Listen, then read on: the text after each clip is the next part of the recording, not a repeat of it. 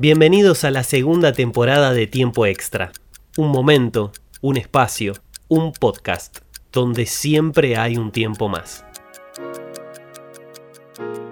En el primer capítulo de esta segunda temporada tengo el placer de dar la bienvenida a alguien que sabe mucho de las marcas deportivas. Él es autor del libro Los hombres que hicieron la historia de las marcas deportivas y coautor de camisetas legendarias del fútbol argentino. Además, es creador del portal Arte y Sport que forma parte de Blog Sportiva, un conjunto de webs especializadas en marcas y moda deportiva. Bienvenido a Tiempo Extra, Eugenio Palopoli. ¿Qué tal? Muchas gracias. Para comenzar este capítulo, tengo que preguntarte, obviamente, por los inicios de las marcas deportivas. Quería consultar si hay un registro de la primera marca deportiva en el mundo. Tenemos que irnos hasta los orígenes, ¿no? Juegos Olímpicos antiguos, donde ya se usaba de, indumentaria deportiva, pero no sé si hay una que marca el inicio de todo lo que tenemos hoy. Eh, claro, pasa que en este caso hay una, pequeña dificultad. Habría que precisar bien qué sería una marca primero, porque yo no, yo no soy, no estoy totalmente abocado al, al marketing y a la publicidad, pero eh, el concepto moderno que tenemos de marca eh, no, digamos, no, no, no, es tan antiguo como para, digamos, entiendo yo que es más, se da más bien a mediados del siglo XX, eh, depende de, de, una serie de, de factores, sobre todo el desarrollo del, capitalismo moderno. Entonces, eh, lo que había, digamos, para cuando se empieza, porque, porque digamos, eh, lo que tenemos, lo que solemos tener en mente, al menos en Argentina, cuando hablamos de marcas deportivas, primero, la primera asociación que nos, que nos salta, obviamente, es con el fútbol.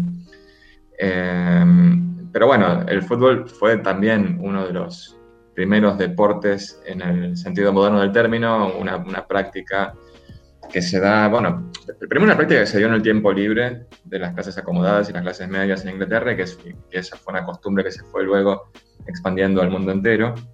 Eh, por supuesto que el atletismo y otros deportes tienen los antecedentes de, las, de la práctica formal en la Grecia antigua, sin ir más lejos.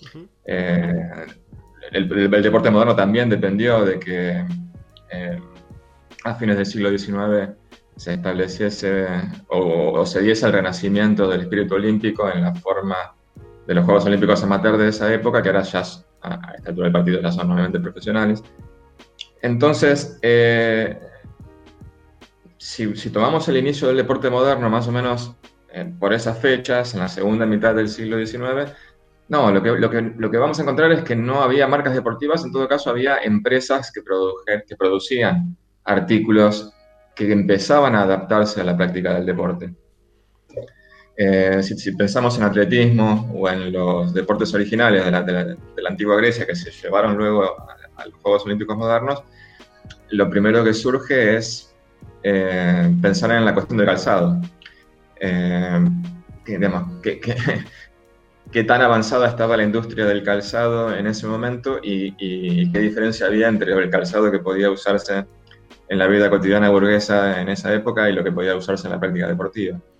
Eh, las opciones obviamente no eran muchas y casi todas las primeras marcas, casi todas las empresas, mejor dicho, casi todas las empresas que luego terminaron transformándose en marcas deportivas, que crearon sus etiquetas, sus nombres de fantasía y que luego eso se volvió una marca, empezaron produciendo eh, calzado para la práctica del deporte específicamente para eso, no era un calzado que las personas fueran a usar en su vida cotidiana. Eh, la, más antigua que, con la que quizás se asocia generalmente es la de los hermanos Dassler, que luego derivó en las marcas Adidas y Puma, luego de que los hermanos se pelearan eh, después de la Segunda Guerra Mundial. Pero, por ejemplo, hay una más antigua que fue la que luego, después de ser también varios conflictos familiares, eh, originó la marca Reebok la, empresa original se puede remontar hasta 1895. Eh, como dato de color, si, se quiere, como curiosidad, eh, hay una marca inglesa, la marca Mitre, que, también ha, funcionado acá. Eh, se, estableció como una fábrica de productos deportivos a partir de que, de que fabricaba calzado y sobre todo implementos como pelotas en cuero. Bueno, la Curtiembre, la, productora original de cueros, eh, que, luego tuvo la marca Mitra, se remonta a 1813. Es decir, era una empresa que luego empezó a producir material deportivo y que luego inventó una marca. O sea que para derribar ese, ese mito de las marcas deportivas, todas esas marcas que vos mencionaste, o las primeras, comienzan con zapateros atrás de ellas. Zapateros como los conocemos hoy en día. Exactamente, zapateros que, en, el, caso, el caso más común, o el, caso que siempre se solicita, es el de Adi Dassler, el luego fundador de la marca Adidas. Eh, zapateros que eran muy aficionados a la práctica deportiva. Eh, Adi practicaba regularmente no menos de cinco o seis disciplinas. Eh, y por, su afición a la práctica deportiva buscaba, empezaron a, buscar con, digamos, suficiente obsesión un calzado que fuese cada vez más apto para la práctica de cada deporte. Y eso derivó luego en una práctica comercial, en, crear empresas y en hacer de eso un medio de vida, que lógicamente fueron creciendo y cada vez más hasta, hasta ser lo que son hoy. Nombraste a la familia Dassler, a Adi en este, en este caso por la creación de Adidas, y la rivalidad, la habías mencionado anteriormente también, ¿es verdad que nace por la guerra, por la Segunda Guerra Mundial? ¿Cuál fue el conflicto ahí que desata su, división, su pelea? Sí, bueno, la, la, rivalidad entre los hermanos fue real y fue realmente terrible. Fue una pelea que mm, realmente e-, excedió totalmente a una cuestión comercial o a una cuestión meramente familiar. Fue una combinación de elementos que se volvió realmente un, un, caldo peligrosísimo. Eh, digamos, hay que tener en cuenta que empezaron, eran, eran, eran más hermanos, no eran solamente ellos dos, eh, y empezaron eh, con, con, la idea de producir calzado deportivo apenas, apenas terminada la Primera Guerra Mundial, cuando Alemania estaba completamente devastada y, realmente la mayoría de la población pasaba literalmente hambre. Eh, empezaron eh, de manera totalmente artesanal, casi con, lo que hoy llamaríamos un microemprendimiento y con toda la precariedad que te puedas imaginar. Eh, si, no, si se cortaba la luz, la energía eléctrica, recurrían a una bicicleta eh, que, transformaban en, con los pedales, hacían una especie de máquina de coser eh, propulsada a pedales para poder coser los, los, zapatos que luego vendían como pudiesen. Eh, contra todo pronóstico, la empresa sobrevivió y ya en los años 20, con la recuperación del país, empieza también a mejorar el negocio. Para los años 30 ya es realmente una empresa importante. Digamos, lo, que, lo que solía distinguir el, valor más importante para un producto deportivo en aquella época era la calidad. Em, y bueno, sí, eh, eran efectivamente los, mejores zapatos de Alemania y seguramente de Europa. Em, con los Juegos Olímpicos de Berlín en el 36 tienen un, golpe publicitario muy importante al, conseguir asociarse a, o al, asociar su, su marca de zapatos, ya podemos empezar a hablar de marca porque está el nombre eh, fábrica de zapatos Hermanos Dassler. Dassler ya empieza a convertirse en una marca. Eh, cuando asocian la marca a Jesse Owens, el, atleta, americano que, que, gana cuatro medallas de oro en los Juegos de Berlín. Eh, entonces, claro, a partir de esa cumbre de, prosperidad y de, imagen positiva, de reconocimiento internacional, el comienzo de la Segunda Guerra Mundial empieza a, bueno, a que se vaya todo el demonio. Sobre todo cuando las alternativas de la guerra empiezan a ser desfavorables para Alemania.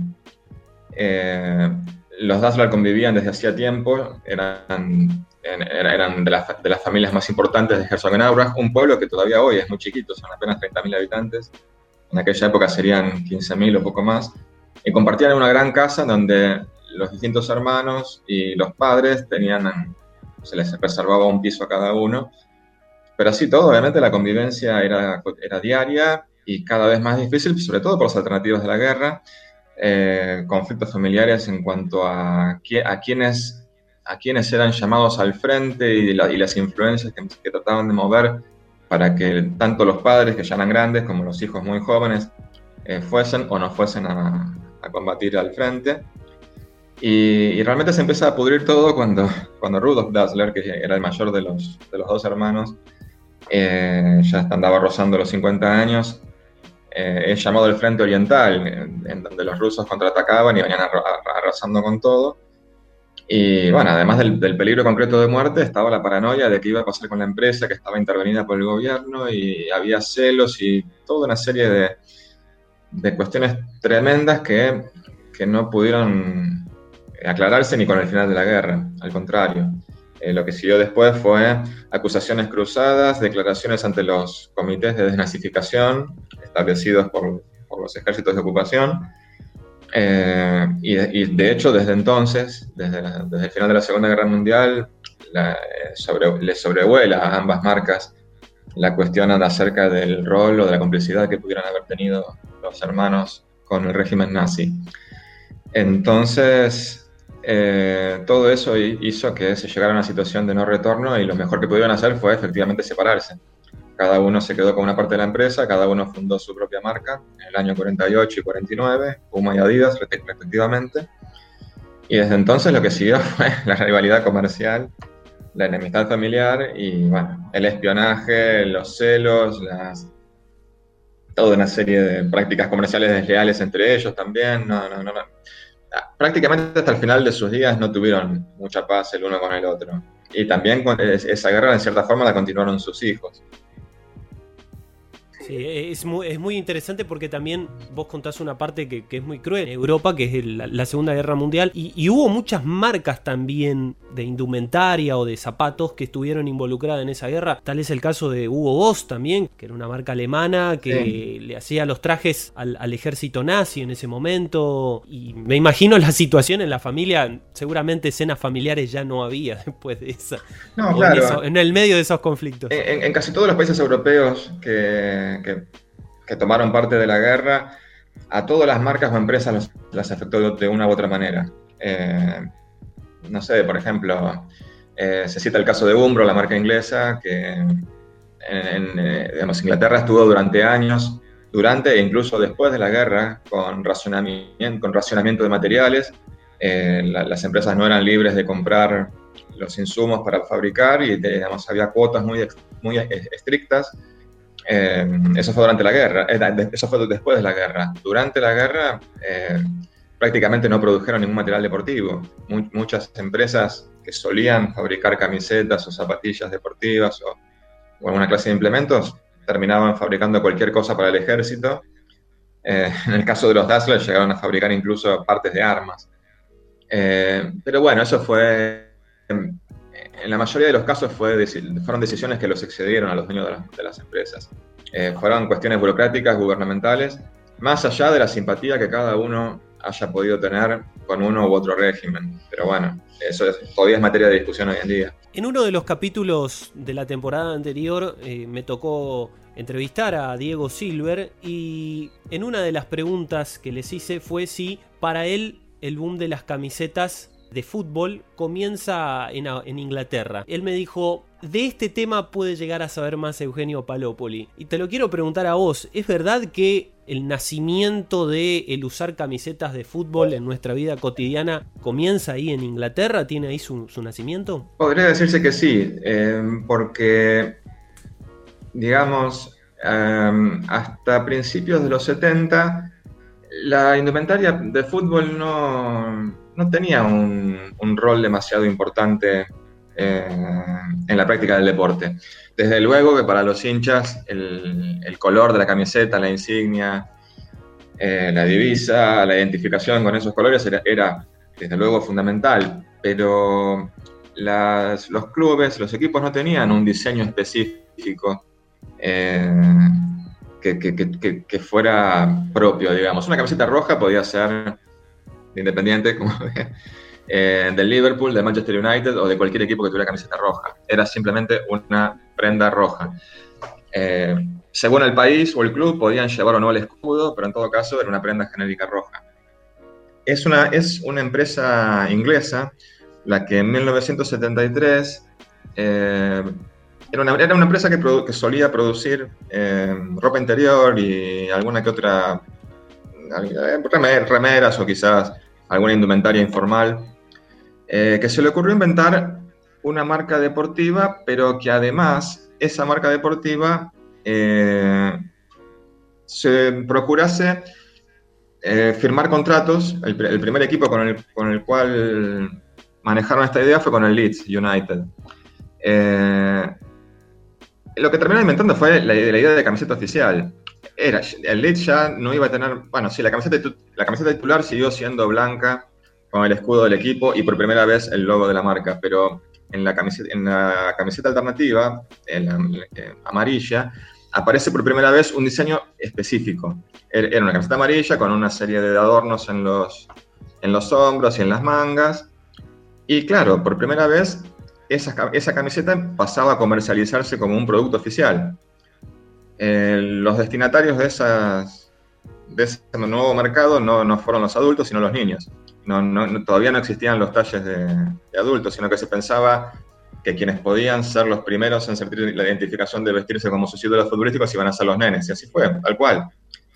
Eh, la idea, obviamente, eh, prendió muy bien en los clubes, porque de, golpe se encontraron con que había alguien que no solo no les quería cobrar por el material, por la ropa que, compraba, que, solían tener que comprar, sino que además les ofrecía pagarles por usar la ropa que ellos necesitaban. Eh, eran cifras todavía muy bajas, pero este aquí que había una empresa dispuesta a pagar, a pagarle a un club para fabricarle la, ropa y, después vender la ropa de ese club. Eh, y además, el club se llevaba un pequeño porcentaje, una comisión, un royalty por, por, cada prenda vendida. Bueno, eh, eso hizo que en, en un par de años la mitad de la primera división inglesa estuviese vestida por esta marca que se llama Admiral. No sé si llegué a mencionarlo. Eh, y lo que sucedió además es que no solo esa idea fue revolucionaria, sino que los diseños fueron muy novedosos. Además de ser específicos eh, y, especiales y propios de cada club, aunque si bien había templates y después, digamos, diseños que podían repetirse, pero en todo caso se notaba que eran muy particulares y todavía hoy los hinchas los identifican muy fuertemente como la camiseta de tal o cual año y la, asociación con la marca Admiral todavía hoy persiste.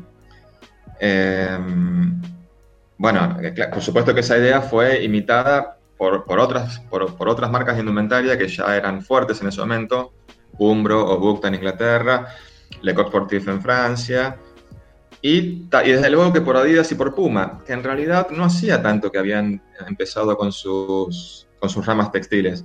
Adidas empieza en 1972, eh, lanza, digamos, su...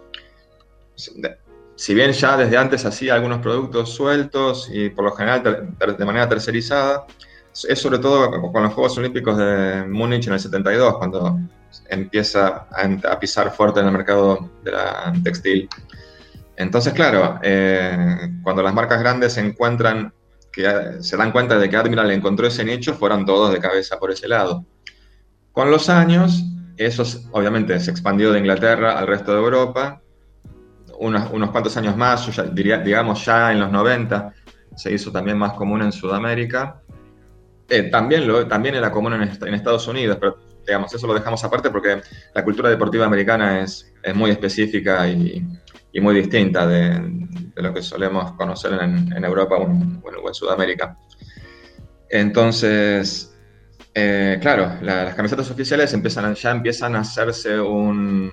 A, medida que se hacen cada vez más comunes, empiezan a usarlas no solo los chicos, sino luego los adolescentes y finalmente los adultos, al punto de que desde, desde los años 90, a mediados de los años 90, ya no... Las camisetas de fútbol son un producto para todas las edades, y, bueno, por supuesto también para, para todo público, no solo varones das al fútbol como, como motor eh, de inicio para, para el, boom de las camisetas, porque si nos vamos a otro deporte, me sale el tenis, que tenía eh, prendas, la chomba blanca, el pantalón, pero tal vez eran marcas que no estaban al alcance de todos los públicos. Tenemos Fred Perry, Slazenger, René Lacoste, que él después termina haciendo su propia indumentaria, pero era una, una indumentaria que por ahí quería marcar, en ese tiempo todavía se hablaba de, una fuerte división de clases, quería marcar como una diferencia.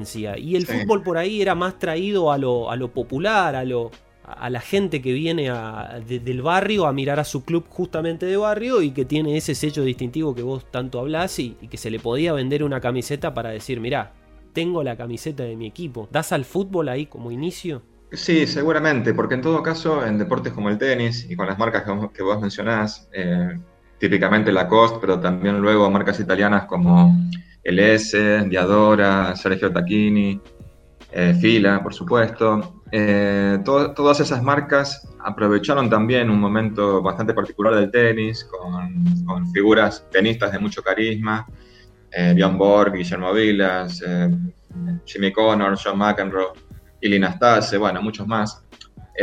todos ellos, mm, además de su popularidad y de su carisma, claro, bueno, con, las marcas aprovechaban asociaban también su imagen a la, imagen de los tenistas.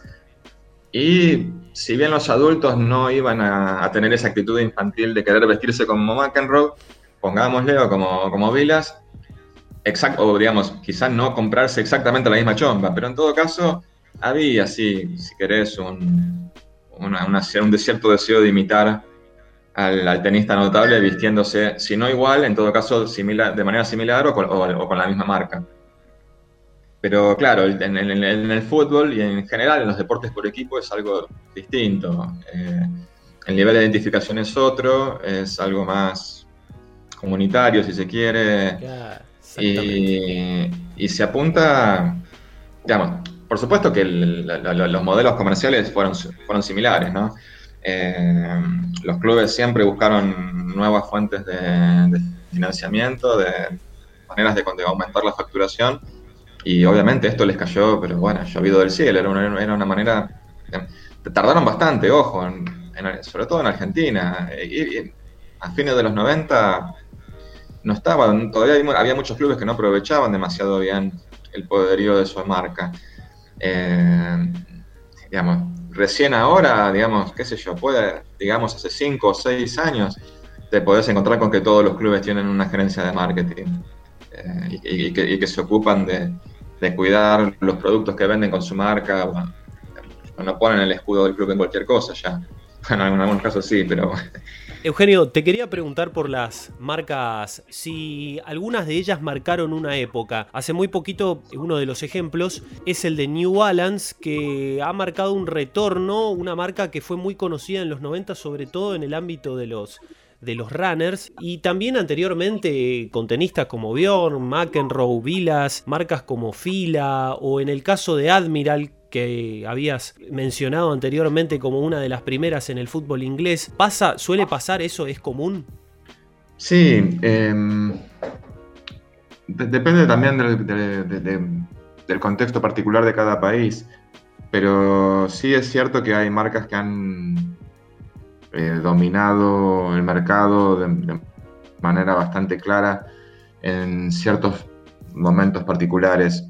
Em, si las marcas empiezan a, si podemos empezar a considerarlas como tal, sobre todo a partir de la Segunda Guerra, en donde ya el concepto de marca se desarrolla un poco mejor y va avanzando y, desarrollándose conforme pasan los años, eh, te diría que, es muy notorio el dominio de Adidas en los años 60 y 70, sobre todo a partir del momento en el que el hijo de Adi Dassler, Horst, empieza a tener una injerencia más grande en el control eh, de la empresa.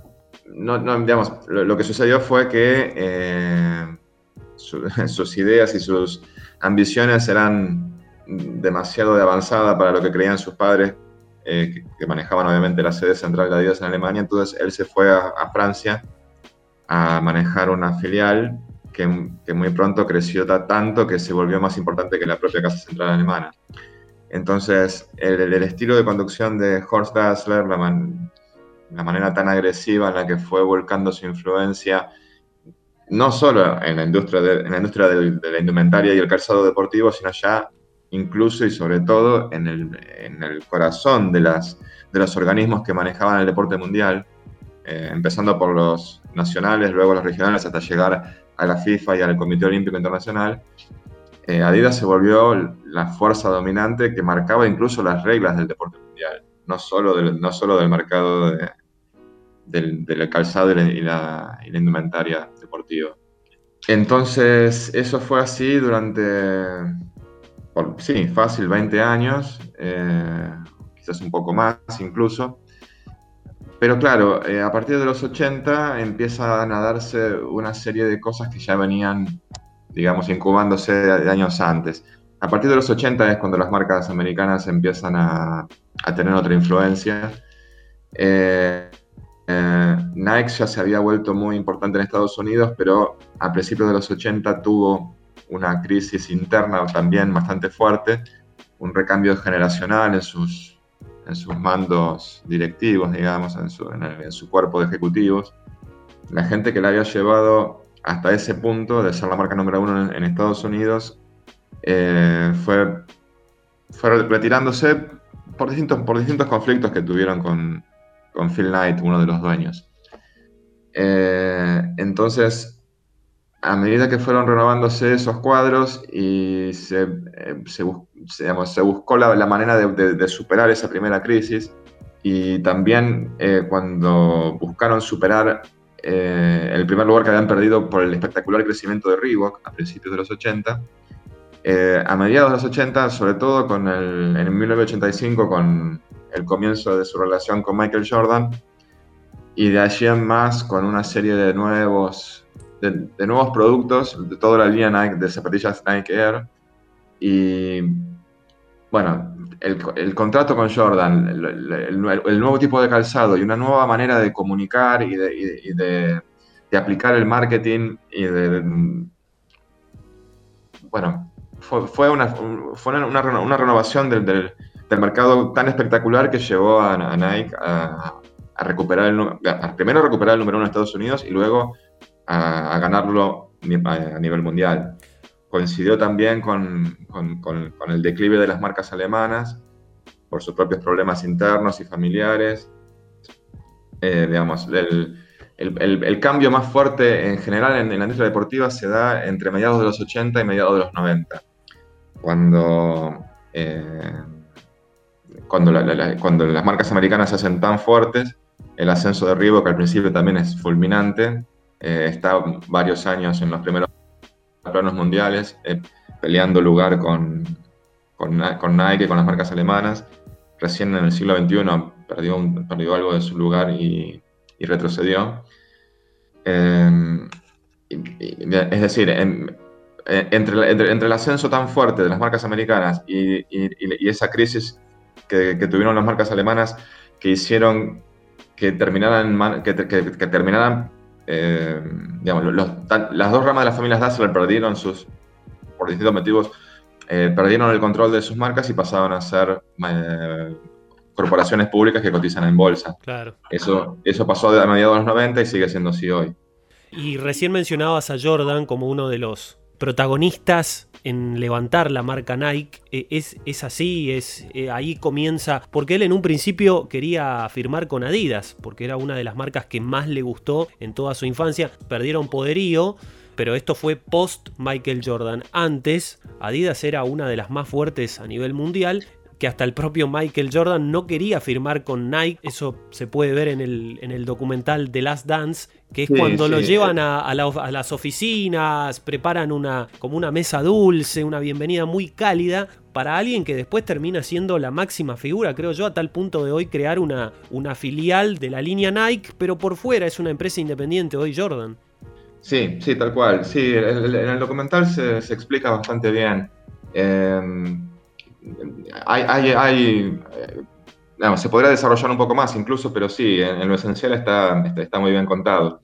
Eh, lo, que, sucedió fue lo siguiente. Eh, Adidas, a principios de los 80, cuando, cuando Jordan estaba en sus últimos años en la universidad, cuando, ya era un, cuando ya era un basquetbolista campeón en, los, o, peleando los títulos, no, recuerdo exactamente cuándo es que sale campeón Jordan con North Carolina en la, la universidad, pero cuando ya era un basquetbolista que pintaba como, como futura estrella, eh, en ese momento Adidas todavía controlaba el mercado mundial con cierta comodidad y Nike estaba, eh, estaba en una especie de crisis de crecimiento en la cual estaba redefiniendo su identidad, porque Nike, Nike venía del paro del running, cuando, no, cuando el running no se le decía running, cuando se le decía jogging, o más simplemente en genéricamente en, Estados Unidos se le decía track and field, eh, atletismo o, más que nada carreras de pista, ¿no? Sí, sí. Eh, tanto sus dos fundadores,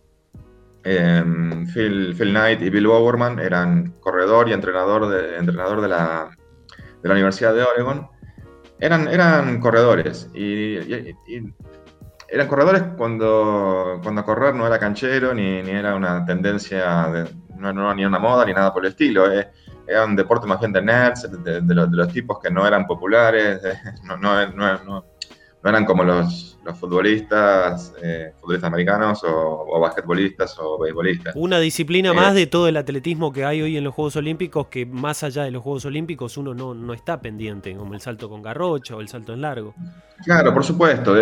tiene, tiene su prestigio, por supuesto, por, por, la, por la antigüedad de la práctica y porque porque en definitiva es, como, sí, representan como el núcleo del El, espíritu.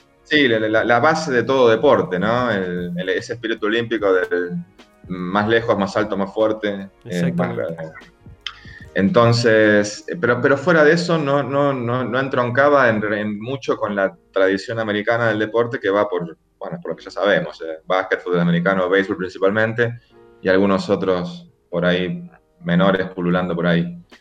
Eh, entonces Nike venía de ese palo y había crecido mucho, eh, era la marca número uno en Estados Unidos a principios de los 80, pero era, era como un número uno muy precario porque estaba tratando de salir, había, había conseguido crear la fiebre por el running, había conseguido que millones de americanos salieran a, las rutas, a los parques, a las veredas a correr, pero todavía no tenía eh, tanta una presencia tan consolidada en el resto de los deportes. Estaba, pero no como una fuerza dominante, estaba un poco prendido con alfileres, digamos.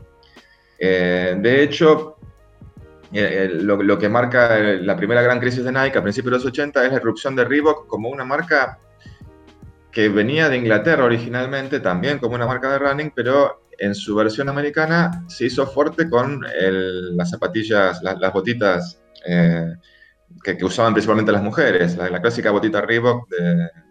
Se me fue el nombre ahora. Eh, pero eran para hacer aerobics. No, eran muy buenas técnicamente, pero la idea era el, calzado que usaban las mujeres eh, para, ir a, para ir al gimnasio a, hacer sus rutinas y que podrían usar por la calle, digamos, se, lo ve en muchas películas, que en Secretaria Ejecutiva la, la ves a, Melanie Griffith llegando con las, con las botitas Reebok que se las saca en, en, su escritorio para trabajar y ahí se calza los, los tacos altos y cuando termina de, trabajar sale otra vez con las, zapatillas. Eh, una, una, cosa que ahora nos parecería tan pavota, pero en ese momento fue revolucionaria porque... Incluir el calzado o la marca deportiva en la vida cotidiana de la oficina o la vida de... Sí, y, sobre todo para las mujeres que no eran, hasta ese momento no habían sido un, un destinatario del, de, la publicidad y del marketing de, las marcas deportivas. Consumían, pero básicamente lo que... No, no, no tenían líneas especiales para ellas, no, no había un producto y, una, y un mensaje dedicado específicamente a ellas. Entonces, en ese panorama, eh, Adidas y Puma todavía eran fuertes en Estados Unidos. Es como que el mercado americano estaba muy atomizado. Entonces, eh, era, era, lógico que Jordan no, no, no, tuviese a Nike como primera opción porque Nike no era una marca muy dedicada al básquet. Estaba Converse, que era muy fuerte. Eh, estaba Puma desde hacía unos cuantos años, pero la, pero la, pero la claro, pero el número uno se lo, se lo disputaban principalmente entre Adidas y Converse, que eran las que habían estado, bueno, Converse desde hacía varias décadas y Adidas desde por lo menos los años 60. Converse con jugadores o figuras como Larry Bird o Magic Johnson. Nada más y nada menos. Sí, sí, por eso. Eh, Converse durante décadas se había quedado dormida con su clásica All Star de lona, y, pero claro, cuando llegó Adidas con las zapatillas de cuero tipo la, Superstar u, otros modelos de básquet que eran más modernos, con mejores prestaciones, más cómodas, eh, zapatillas de cuero sobre todo, ¿no? Eh, eh, a fines de los 70 y principios de los 80, Converse tuvo que sacar su propia línea de zapatillas de cuero mucho más avanzadas porque estaba, sintió que empezaba a perder mercado. Pero hasta ese momento Nike no era un protagonista del mercado basquetbolístico. Entonces no sorprende que, que, a Jordan no, no, no, sintiese ninguna vocación por firmar con Nike. Pero lo que pasó en ese momento, al momento en el que Jordan decide eh, entrar al profesionalismo, cuando se, se, draftea y todo eso, cuando empieza a, buscar alternativas, eh, él quiere firmar con Adidas y de última con Converse, porque es como la segunda opción, pero no, pero no le ofrecen nada especial. Le proponen, habla con esas dos marcas y le proponen contratos estándar, más o menos por, creo que era, no sé, creo que un atleta de primera línea, un basquetbolista de primera línea podía cobrar 100 mil dólares por año, por ponerle que era la cifra o algo así. Y cuando va a hablar con Nike, se encontró con que lo estaban esperando a él. Le, estaban, le habían preparado toda una presentación, eh, videos, eh, eh, bueno, una, recepción a él y a su familia, ir, a restaurantes. bueno, y, le mostraron sobre todo, lo, que más le llamó la atención era que ya tenían los prototipos de las líneas de calzado e indumentaria que iban a tener con su propia firma, digamos. Le estaban, era algo revolucionario. Hasta ese momento por ahí podía haber un, no sé, un tenista que tuviese su calzado, Stan Smith, las, salidas Stan Smith, ponele. Sí, sí. Eh, pero eh, Nike, le, propuso a Jordan algo totalmente distinto. Eh, una línea propia de calzado, una línea propia de indumentaria, y además era una apuesta por, claro, hoy sabemos que salió bien, pero... Era tirarse a la pileta. Claro, Jordan pintaba para monstruo, pero se podía, no sé, se podía lesionar en la primera temporada y no poder jugar nunca más. Entonces, a ver, eh, qué sé yo, al, momento en el que salieron ellos, estaba, eran Patrick Ewing y él, las, los dos, las dos máximas estrellas no es que le fue mal a Patrick Ewing, pero bueno, no, no, estuvo ni cerca de compararse a Jordan. Eh, entonces, la, apuesta fue una apuesta, fue una apuesta muy grande y bueno, le salió fantástico. Mejor no les podría haber salido. Porque el tipo, muy a su pesar, eh, fue, después que, es como que después de ver eso dijo, uh, esto es espectacular, pero así todo, que le, tenía más confianza al calzado Adidas, les dijo a los de Adidas, miren, me están ofreciendo esto, no me ofrecen algo, no tienen algo que se le acerque un poco. Le dijeron que no, y bueno, entró con Nike y ya está.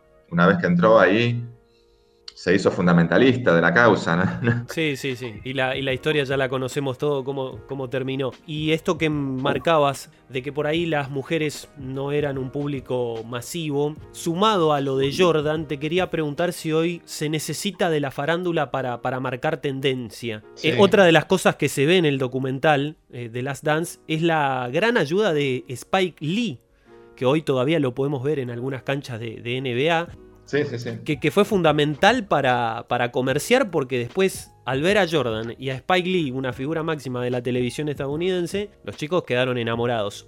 Hoy ya es mucho más común que, por ejemplo, Puma firme con Dua Lipa, un contrato multimillonario. Tenemos a streamers de, Twitch, jugadores del Fortnite, como Ninja, que firma un contrato millonario con Adidas. ¿Crees que hoy es fundamental la farándula o, el mundo que está marcando tendencia, los personajes que marcan tendencia?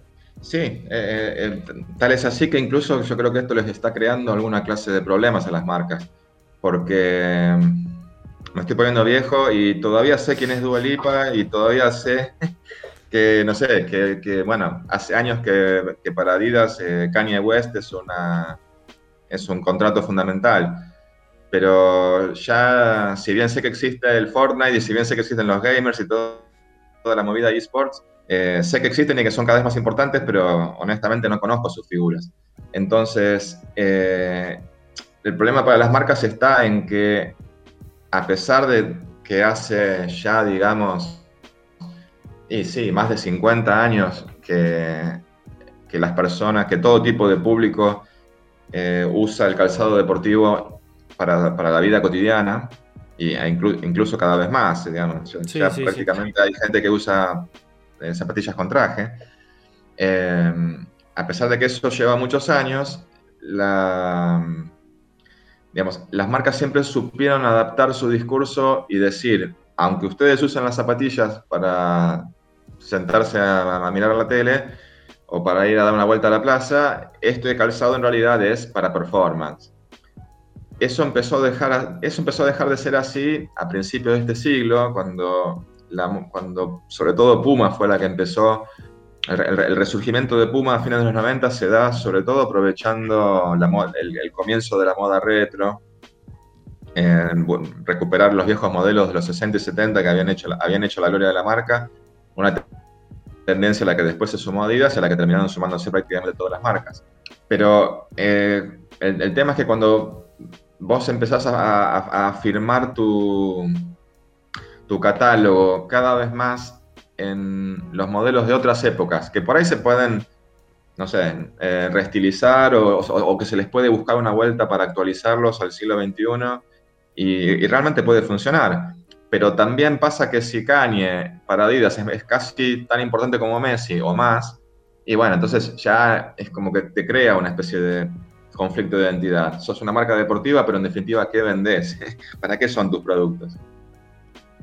Eh, pero sí, eso es algo que está pasando. Eso es algo que, es, algo que viene pasando desde, hace años y que mm, es una tendencia que está ahí y, no está muy del todo, no, está del todo claro cómo se puede resolver o cómo o hacia dónde podría derivar.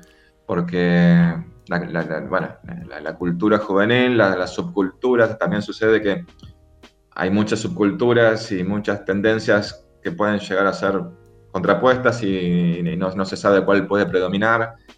Eh, lo que hoy funciona, mañana no, entonces, pero bueno, eh, no, no, te sabría pronosticar para qué lado puede salir, pero sí. Tal vez podemos llegar a ver unas marcas propias de los deportistas, como en su caso Messi, que hoy sí, hoy no, no, no puede competir mano a mano con Adidas, la marca Messi en sí, que inclusive tiene una, línea de, ropa, pero tal vez sea más común dentro de 10 años, quién sabe. Porque es verdad que esto...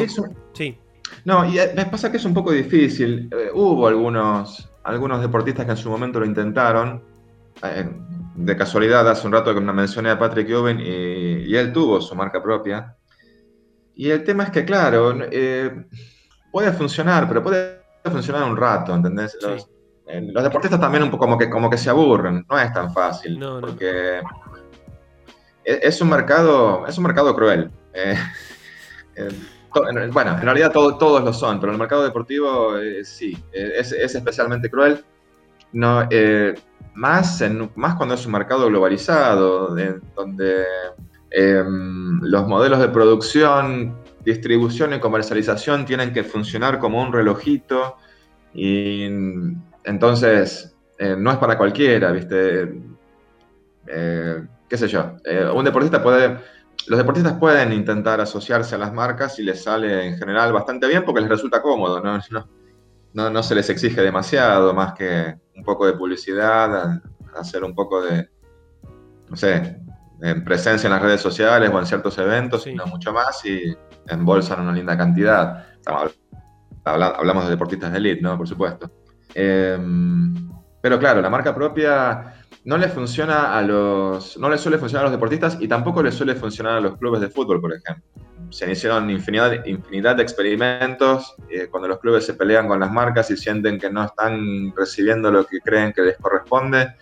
Como que se enojan y lanzan lanza su marca propia qué sé yo, nunca, nunca dura más de dos años, tres como mucho. No, porque además seguramente están perdiendo dinero que que con cualquier contrato, por más mínima que sea la marca, eh, pueden recuperar o pueden no perderlo. Y eso ya les, funciona. Eh, y, es meterse en un quilombo que no, ¿viste? un club de fútbol tiene que jugar al fútbol. Si se pone a hacer eh, camisetas, sí, no. Y además teniendo tanta, tan metida en la cabeza de toda la sociedad a nivel, a nivel mundial, las marcas que ya están. Tenemos ese recelo también con las marcas nuevas que van apareciendo. claro, puede pasar eso también, Es como que estás acostumbrado a ver productos de Puma, Adidas, Nike, New Balance ahora que con un gran poder de marketing y una gran inversión seguramente detrás de todo eso, logró comprar también, empezó con el público que seguramente habrá visto New Balance de vuelta en todos lados, en locales nuevos, eh, por toda la capital federal, por distintos puntos del país, y dijo, bueno, volvemos al viejo amor. Claro, bueno, New Balance, por ejemplo, sí, es una marca que tuvo, no sé, eh, New Balance también fue siempre una marca de running y tuvo ciertas aproximaciones a otros deportes y, y bueno, qué sé yo, buscó un acercamiento al fútbol, no te diría que le fue mal, quizás esperaban que le fuera mejor, pero bueno, eh, dentro de todo, se las fueron ingeniando como para mantener cierta presencia y al menos en calzado todavía tienen, digamos, cierta imagen y cierta respetabilidad. Pero fíjate que no fue tan fácil eh, cuando se quisieron, bueno, por ejemplo, haber auspiciado Liverpool les, les, salió bien, llegaron a ganar la Champions y todo, pero eh, bueno, claro, sucede que en cuanto tu contrato se vuelve demasiado apetecible, siempre va a venir otra marca más grande y te, va, te la va a sacar. Pero bueno, en todo caso se las ingeniaron para llegar y se las ingeniaron para que el público no los mirara con demasiado recelo, porque sí, es como vos decís, eh, es, es muy, puede ser muy cholulo, ¿viste? Muy careta si querés, pero a, nadie le gusta. A nadie le gusta ver a su equipo vestido por una marca que te parece medio, medio falopa. Entonces, eh, puede pasar, qué sé yo, hay, ahora hay otra marca, eh, está la marca Castore en, Inglaterra y en Escocia, que empezó a vestir al Rangers. Y claro, bueno, lo mismo. ¿Y, quién, ¿y estos quiénes son? Bueno, totalmente trataron de, presentarse a sí mismos como una marca premium. Eh, uno de los accionistas es Andy Murray, el tenista o, o ex tenista, no sé si ya se retiró. Todavía no, eh, todavía no porque me pasó que la tuve que googlear cuando vi que rompió con, con Under.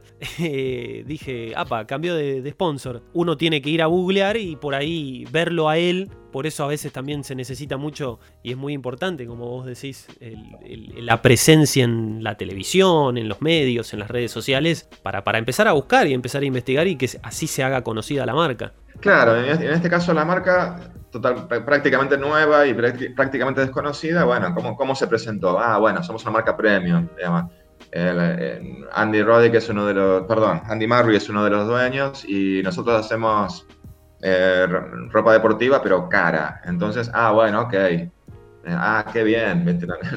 Nunca le compré nada, pero ah, son. En, cambio, qué sé yo, no sé, por ejemplo, cuando hace unos años, cuando acá en Argentina la licencia de capa cambió de manos y, la nueva firma quiso empezar a buscar mejores contratos y llegó a, firmar con Racing, por ejemplo. Y tuvieron, tuvieron que hacer un laburo de marketing importante porque a, Capa en, Europa es una marca con una buena imagen, con, cierta historia y con, con cierta respetabilidad, pero en Argentina estaba asociada al ascenso y a, equipos, ¿viste? Así medio, bueno. Sí, de mitad de tabla para abajo.